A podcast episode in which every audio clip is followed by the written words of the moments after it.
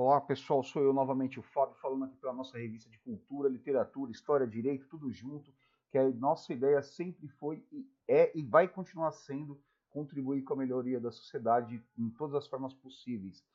É, hoje a gente vai tratar sobre o divórcio, aquela coisa que até bem pouco tempo era é assim, a pessoa se casava e era meio que uma coisa não só demorada, como quase que impossível de separar é, é, ainda tem aquele velho ditado assim, é o que a igreja uniu, é, o homem não separa ou qualquer coisa nesse sentido.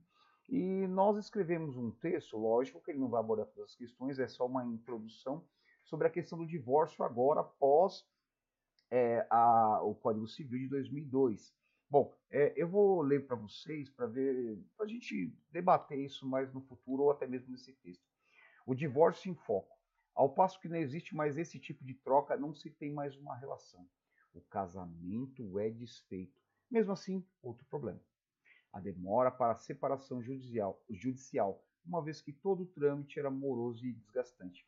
É, é, esse texto introdutório, ou pelo menos esse parágrafo, diz a respeito de como que era é, a separação do casamento. Hoje é uma coisa bem mais prática, tanto é que cara casou, ou a mulher casou hoje e amanhã ela quer se separar por qualquer motivo, ela pode. E a gente vai tentar, vamos ler, vai.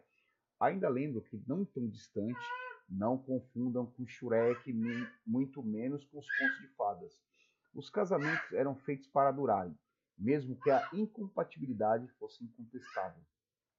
Os parceiros, mesmo não se suportando em todos os sentidos, ainda se permaneciam juntos. Hoje, se não tem afinidade, eu acho que não tem nem por que continuar. No entanto, as mudanças não ocorrem, não ocorrem individualmente, elas são reflexos das transformações sociais que atingem até mesmo lugares mais recônditos ou mais escondidos. Não seria diferente na forma essencial de organização do Estado, ou seja, o casamento. Mas, como disse, antes o relacionamento ou os relacionamentos eram construídos e não poderiam ser destruídos o que não ocorre agora na atualidade, uma vez que a ideia de união se faz pela afinidade, ou seja, não é exatamente a obrigatoriedade de permanecer numa relação que não faz mais sentido, pois a escolha é feita pelos afins ou pela afinidade. Ao passo que não existe mais esse tipo de troca, não se tem mais uma relação, o casamento é desfeito e ponto e acabou. Mesmo assim, outro problema, a demora. Outra inovação apareceu com a mudança social a decisão do TJMT, onde a desembargadora pontuou o evidente. Não há motivo para permanência conjugal, pois não existe nenhuma espécie de vínculo afetivo.